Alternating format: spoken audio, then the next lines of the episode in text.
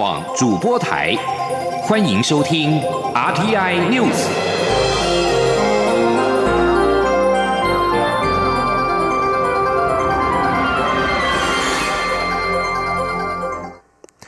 各位好，我是主播王玉伟，欢迎收听这节央广主播台提供给您的 RTI News。今天是二零一九年八月二十六号，新闻首先带您关注香港的反送中情势。香港反送中支持者二十五号举办的全葵青，也就是荃湾葵涌青衣地区游行，出现了警民冲突。港警不但首度出动水炮车驱散示威者，更有远警在遭到示威者群起攻击之下开枪示警，成为反送中运动以来港警首度发射实弹。警方二十五号晚间证实，因为有远警的生命受到威胁，因此相信有警员开枪。警方宣称，在示威者攻击之下，有五名远警受伤送医。此外，在二十五号晚间九点三十分，有数十名手持铁棍、利刃以及五星旗的白衣人出现在抗争现场的荃湾街头，而且突然奔跑，引起注意。但是在警方以强力探照灯照射之后，一群人却又躲入暗处，不见踪影。但是到了深夜十一点过后，深水社警署外有戴口罩的男子不断着挥舞五星旗。引起示威者的不满，纷纷用镭射笔向他照射。在场戒备的远警则是喝令他离开。此外，在荃湾街头，二十五号傍晚出现了示威者在警方发射催泪弹驱散人群之后，以汽油弹还击的情况，但是没有造成人员受伤。而到了晚间近七点，警方在洋屋道一带出动水炮车射向示威者，是港警有史以来首度动用水炮车驱散人群。这场游行二十五号由支持反送中的香港年轻网友所发起，争取反送中双普选等五大诉求。在抗争现场，示威者采取打带跑战术，使得警方难以捉摸。但是到了昨天晚间，陆续有示威者遭到警方制服逮捕，并且至少有八人受伤送医。而香港反送中事件持续延烧，有不少示威者在冲突当中受伤或被捕。台湾民众关切香港人是否能够来台寻求政治庇护。不过，在立法院躺了超过十年的难民法草案，至今仍未三读通过。虽然外界疾呼应该尽速立法，但是当前两岸关系敏感，又适逢明年大选，难民法要在立法院下会期闯关，恐怕是困难重重。前天记者郑林的专题采访报道。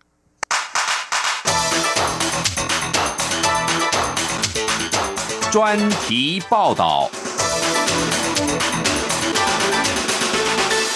香港反送中抗争持续扩大，警民冲突画面近日充斥新闻版面。民进党立委王定宇在脸书发起投票活动，询问网友是否赞成尽速完成难民法立法，有限额的接受港人接受庇护。超过八成民众都表示赞成，认为应在立法院新会期尽速通过难民法，让追求自由的港人能有庇护的国度。难民法草案从二零零五年送进立法院，二零零八年国民党执政后列为优先法案。在立法院躺了十一年的难民法，终于在二零一六年初审通过，但直到二零一九年的今天，草案仍在党团协商阶段，迟迟未能排进二三读，立法进度持续卡关。根据初审通过的难民法草案，外国人或无国籍人因战争或大规模自然灾害被迫离开原籍国或原居住国，或因种族、宗教、国籍属特定社会团体或持特定政治意见而遭迫害，得向我国申请难民。认定审查难民认定案件期间，内政部得对申请人暂于指定居住所或安置，除非有特定情况且通过委员会审查，否则不得强制驱逐出国。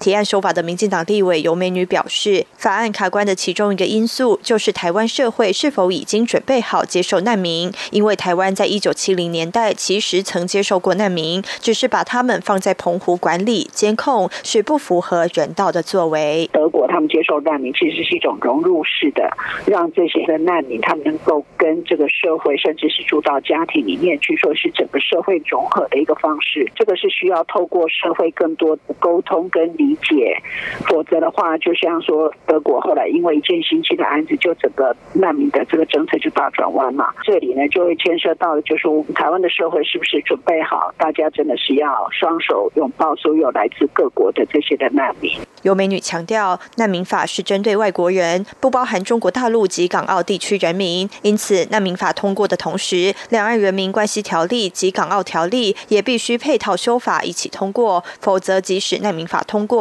香港人也无法使用。国民党立委吴志阳认为，台湾想在世界人道救援尽一份心力，虽然是正确方向，但是否有足够能量接纳世界各国难民，会不会引起更多国际争议，必须审慎思考。台湾的话，你有没有能力接受难民？然后怎么怎么个接纳？有没有什么条件或者是限制？还是还是无条件的欢迎世界各国难民都来？那就会可能会发生像德国，他们有有些国家的难民政策，他们最后都国内的人会有点反对，就是说他会来吃你社会资源嘛，然后工作的问题，你不可能滋养他们。民进党立委林静怡也指出，台湾地下人稠，每年可以容纳多少难民，要做何种限制，是目前协商中主要的讨论重点。另外，接纳难民也会牵涉到国安问题。其他国家的难民这个部分，他可能来自于比较呃跟他关系没有明显敌对的国家。那我们要如何区别这个所谓的香港难民，事实上是中国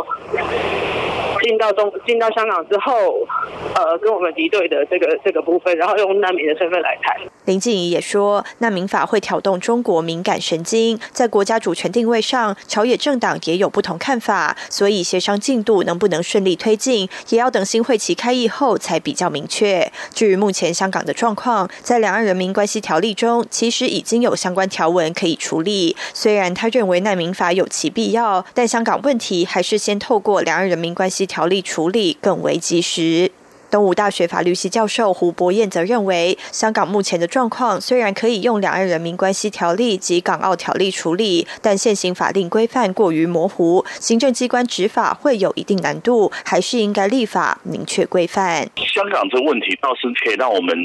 必须要去正视，说如果届时候香港发生，因为如果情况在恶化，可能发生有人被政治破坏状况情况，他来台湾寻求庇护，我们要怎么样处理这个问题？我觉得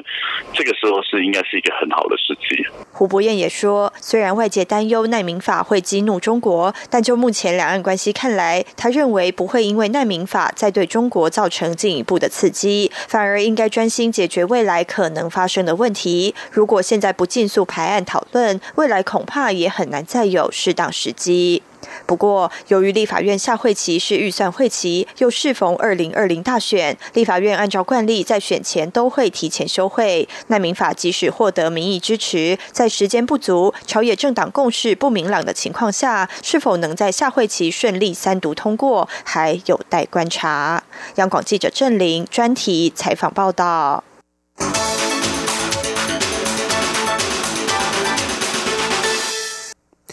需将焦点转回到立法院，立法院新会期九月一号报道，各党团预计九月三号协商新会期的开议日。民进党立院党团二十五号表示，考虑在九月十号或十七号开议，而国民党团则是主张依照惯例在九月二十号前后开议。至于是否要因为选举而在会期中停会，朝野立委倾向透过协商来决定。立法院日前发出党团协商开会通知，将在九月三号协商第九届第八会期开议日相关事宜。民进党立院党团书记长李俊毅表示，有在野党团希望能够早点开议，等协商时再说。至于是否可能因为选举而在会期当中停会，李俊毅表示，他预测可能性应该不高，因为一定会有党团会反对。亲民党立院党团总召李红军指出，这个会期主要是审查预算，他认为不需要在会期中停会。选举归选举，立委还是要尽到义务，不能因为选举而荒废。而时代力量立院党团总召徐永明则表示，越早开议越好，因为这个会期是预算会期，希望能够有充分的时间处理预算审查以及推动重要法案。至于关注的是选战议题。针对台北市长柯文哲说他在等待蔡英文总统的国政成绩单仪式，总统二十五号在出席同军总会活动时受访指出，他的成绩单是交给人民，而非交给特定政党或特定的政治人物。而另外一方面，最新民调显示，蔡总统支持度大幅领先竞争对手。总统表示，国家正在大幅进步，人民也有感受，执政成绩已在今年陆续展现。前天记者王兆坤的采访报道。根据台湾民意基金会的最新民调，蔡英文总统的支持度胜过高雄市长韩国瑜。总统表示，所有的民调都是在不同时间、不同情境下进行。因此会参考民调结果，但总统认为，过去几年打下的基础政绩在今年一一展现出来，加上现在的内阁非常积极，所以整体施政持续往上走，民众也感受到施政成效，因此某种程度上会反映在民调上。至于其他选举相关话题，台北市长柯文哲说他一直在等蔡总统的国政成绩单。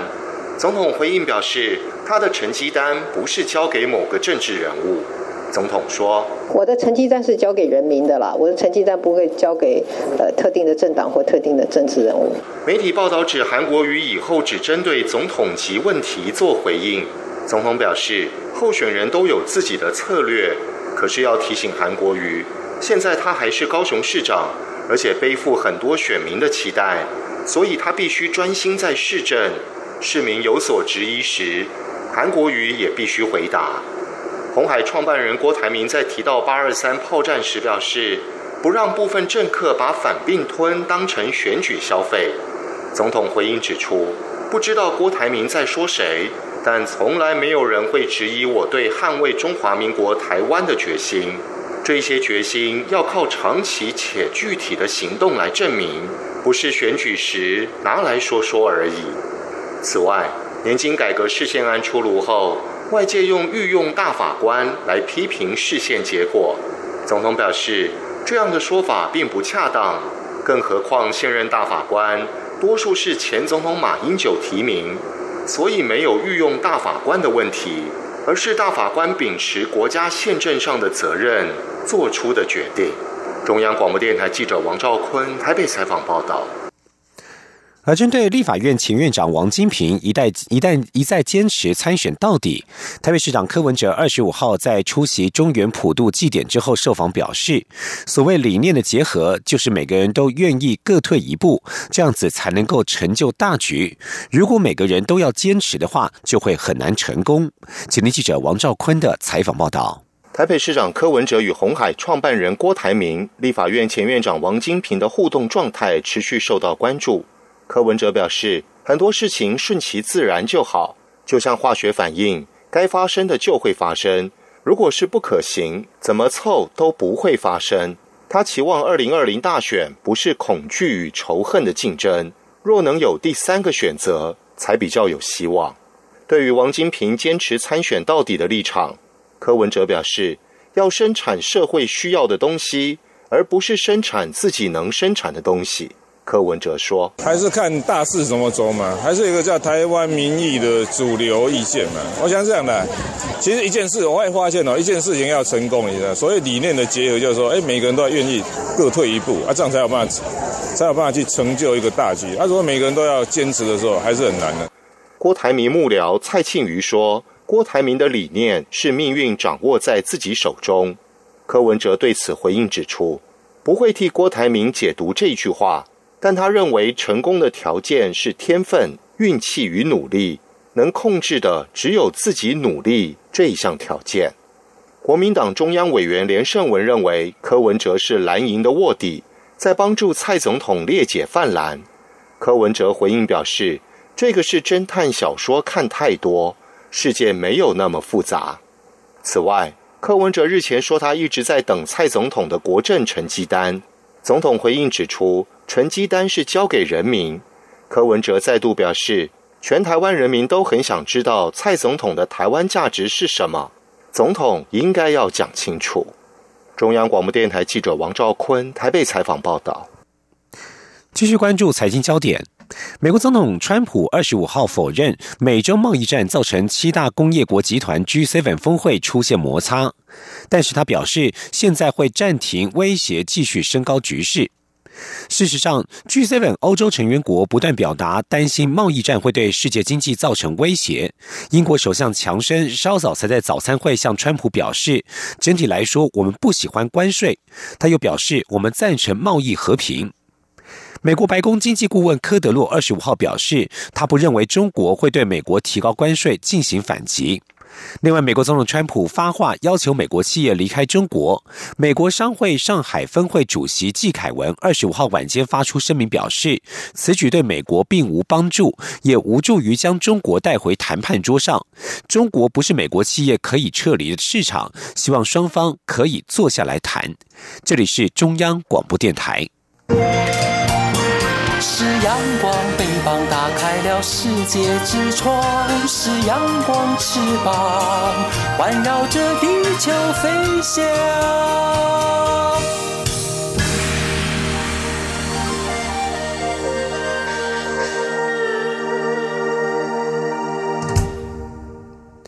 各位好，我是主播王玉伟，欢迎继续收听新闻。关心的是台湾好手在体坛的表现。台湾桌球小将林云如二十五号在捷克桌球公开赛男单四强与决赛，连续拍落两名享誉桌坛的德国名将波尔与欧夫恰罗夫，生涯首度拿下世界桌球回巡回赛等级的单战冠军。这个月十七号才刚满十八岁的林云如，在今年捷克桌球公开赛大杀四方。二十五号下午四强战，历经七局二战，才以四比三扳倒生涯七度在欧洲桌球锦标赛夺冠的德国一哥波尔，闯进压轴决赛。在昨天晚间，再以四比一轻取世界排名第十一名的欧夫恰罗夫，勇夺冠军，并且拿下了二点一万美元的冠军奖金。林云如生涯与欧夫恰罗夫一共四度过招，林云如只有在去年瑞典公开赛首度交锋时吞过败仗，接下来三次他都是笑着离开的赢家。而在棒球赛事方面，二零一九 BFA 亚洲青少年。青少棒锦标赛，中华队二十五号与日本队争冠，但是因为中国深圳地区雨势不断，技术委员裁定比赛取消，中华队拿下亚军。总教练王国庆直言可惜，也希望球员能够继续走好未来的路。继续关心的是台湾的家庭伦理的关系。八月二十五号是祖父母节。一份调查显示，在家庭的祖孙关理关系当中，阿公阿妈最常扮演救火队以及历史学家的角色，同时也是宠爱者与守护者、教育者。而随着数位时代来临，祖父母与孙子之间最常透过 LINE 相互沟通交流，增进情感。今天央广记者江昭伦的采访报道。教育部将每年八月第四个星期日定为祖父母节，今年主题为“爱在一起”。全国各县市都有举办相关系列活动，倡导家庭世代互动共融。教育部终身教育司也在祖父母节这一天，委托国立师范大学教授林如平公布一份台湾民众祖孙互动专题调查。调查发现，两代眼中的阿公阿妈角色，多数祖父母认为自己最像救火队、教导者、历史学家、守护者、宠爱者；多数孙子女眼中的祖父母同样扮演类似的角色。从国小校长退休的张荣辉就笑说，他对孙女是有求必应。有时候他说：“阿公，我这个没有了，那我就赶快去买给他。”啊，或者是说他想看什么，因为他喜欢看书，他想看什么我赶快去找找书给他。嗯，就是他要什么，我们就给教满足他什么。六岁的孙女看到阿公张荣辉，也有同样的感受。不管是不是问问题，问他们问题，他们都说好好好，根本没在听我在说什么嘛。调查也发现，随着数位时代来临，现在祖孙之间经常赖在一起，靠社群媒体联系感情。至于年轻世代看待老年世代，有超过七成的人赞成轻盈共居，但也有一成左右的人认为老人是家庭和社会的负担。教育部表示，今年祖父母节活动希望以打造五年龄歧视的社会精神，邀请世代之间一起同乐、共学、动健康，从家庭子孙的关系做起，建构友善共荣的高龄社会。让我们电台记者张昭伦台北采访报道。然而，有许多家庭不一定有祖父母可以帮忙带小孩，因此需要保姆的支援。现行居家式托育服务提供者登记及管理办法规定，日托上限四人，全日托及夜托限两人。但是，育有六岁以下子女的保姆收托人数必须砍半。有团体就反映，这对年轻保姆来说并不友善。卫生福利部社会及家庭署十二号表示，他们正在严厉放宽育儿保姆的收托额度，只要保姆有子女进入幼儿园，就可以弹性增加收托的额度。前听记者肖兆平的采访报道。托育新制上路满周年，卫生福利部社会及家庭署在七月二十九号邀集专家学者、居家托育团体代表以及地方政府召开居家式托育服务提供者登记及管理办法的修法会议。会后，社家署有意采有条件式的放宽居家保姆收托人数限制。现行法令，居家保姆育有六岁以下子女，应列入托育人数计算。社家属表示，这规定是考量到居家保姆照顾自己子女的心力，应该跟收托他人子女相同。但这项规定有不少居家保姆反映影响生育意愿，以及影响工作权益。社家属在会议中与相关团体达成共识，对于居家保姆最多收托四名儿童的现行办法没有改变，但考量五岁以上儿童就读幼儿园的比例已经高达百分之九十七，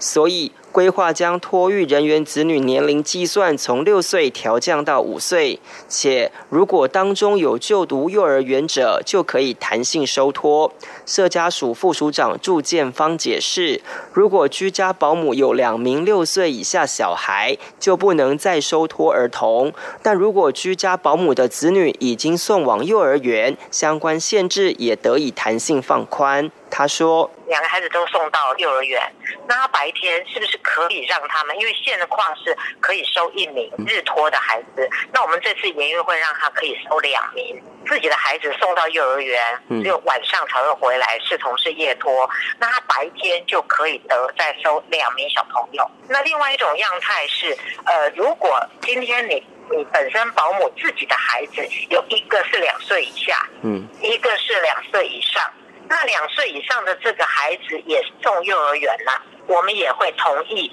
让呃演绎之后，让他可以白天再收一名。住建方表示，目前规划要在年底前检视完成所有法规以及总公托补助，预计新制度明年就可上路。卫福部表示，制度需要往前走，强调中央会与地方一起建构完善的制度，让托育政策可以稳健发展。中央广播电台记者肖兆平采访报道。继续关心的是国际焦点。巴西二十五号出动了两架 C 幺三栋立式型运输机，以协助扑灭肆虐部分亚马逊雨林的森林野火。然而，在巴西全国各地针对野火问题展开抗议之前，又有数百起新的火势在亚马逊雨林燃起。根据法新社报道，浓烟覆盖了巴西西北部的红东尼亚州的首府维洛港。巴西国防部表示，在全球因为多年来最严重的森林大火哗然之际，运输机已经开始朝红东尼亚州投下数千公升的水。专家表示，长达几个月的干季期间，农民增加坟地、坟林整地的次数，将土地改为可种植农作物的田地或是可放牧的草原，因此加重了亚马逊雨林今年惨遭助融的情况。亚马逊雨林遭到野火侵袭，引发国际社会公愤。法国总统马克宏二十五号表示，G7 各国领导人同意要尽快援助受亚马逊巨大野火影响的国家。阿根廷将在十月二十七号举行总统大选，八月举行了公办预选，结果跌破。跌破众人眼镜，寻求连任的马克里意外败给反对党候选人艾伯托，由于得票率落后达到十五个百分点，专家认为在十月大选时，马克里恐怕是难以翻盘。阿根廷的政治、经济、金融风暴正在酝酿当中。请听以下的专题报道。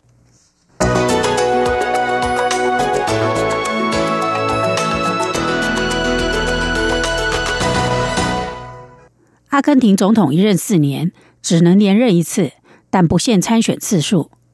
预选强制十八岁至七十岁公民必须参与投票，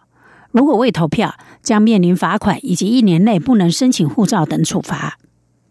而在总统第一轮投票，如果候选人获得百分之四十有效票，而且比第二名多出百分之十，或只要拿下百分之四十五加一票，就可以不必进入第二轮投票。依照预选的结果，埃伯托入主总统府的可能性极高。马克里这次总统大选的对手原本是前第一夫人，也是前总统费南德兹，但费南德兹在今年五月意外宣布推举艾伯托为总统候选人，自己则担任副手。如今看来，这个策略收到效果。费南德兹在二零零七年接替其丈夫已故前总统基西纳，成为阿根廷总统，两届任期到二零一五年结束。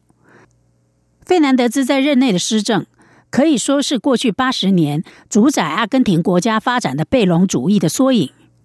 也就是政府干预经济发展、强烈的国家民族主义。费南德兹在卸任后遭到收贿、侵吞公款和洗钱等十一项罪名起诉，但因为具有参议员的豁免权，使他免于被逮捕。尽管贪污丑闻缠身，但因为任内推动社会福利政策，因此至今仍有一定的支持度。不过，费南德兹本人也意识到自己的争议性，因此退居二线担任副手。不过，实际上在幕后发号施令的仍是费南德兹。马克里在二零一五年击败费南德兹钦点的接班人西欧里当选总统，终结了十二年的左派政权。亲商的马克里主张开放外资、自由市场，改善与美英的关系。为阿根廷政府行之有年的管制货币和贸易政策画下句点，以市场导向的政策让阿根廷的经济和国营事业现代化。经历三年的痛苦改革，马克里在去年告诉阿根廷人民，最坏的情况已经过去了，阿根廷币值逐渐稳定，通货膨胀趋缓，借贷成本降低。但或许进展不够快，阿根廷的经济仍然持续衰退。失业率仍达百分之十，通膨率超过百分之五十。而如果要获得国际货币基金纾困，马克里政府必须继续缩减开支。而国际货币基金要求的准结措施，正是阿根廷人民所痛恨的。马克里在二零一八年和国际货币基金达成一项五百六十亿美元的纾困贷款协议，以稳定外汇市场。但十一日的总统预选结果，导致阿根廷披索暴跌。股市狂泻，市场开始担心这个南美第三大经济体恐再度全面爆发金融危机，投资人纷纷抛售阿根廷股票、债券和货币。费南德斯过去的干预政策有可能卷土重来，国际信评机构惠誉和标准普尔纷纷调降对阿根廷的主权债信评比。艾伯托和费南德斯都是贝隆主义支持者，马克里为争取选票。也挑选了温和的贝隆主义支持者皮契托当副手，但结果显示这个策略不如对手有效。阿根廷下任政府极可能是走保护主义路线的政府，恐怕将采取汇率和资本管制政策，好不容易建立的国际市场信心可能消失。极有可能当选总统的艾伯托已经表示，依现况来看，阿根廷无法偿还国际货币基金贷款。实际上债务违约，应该与国际货币基金重新磋商纾困协议。政治分析家认为，马克里要扭转局势，除了要强化费南德兹贪污的形象外，另一方面也必须凸显自己是中间派选民的最佳选择。阿根廷选民现在正面临抉择：是要重回过去老路，让费南德兹参与政治游戏，在幕后操控艾伯托。或者是忍受经济改革的阵痛，再给马克里另一个四年。答案如何？十月二十七日总统大选投票就可以分晓。以上专题由杨明娟编辑播报，谢谢收听。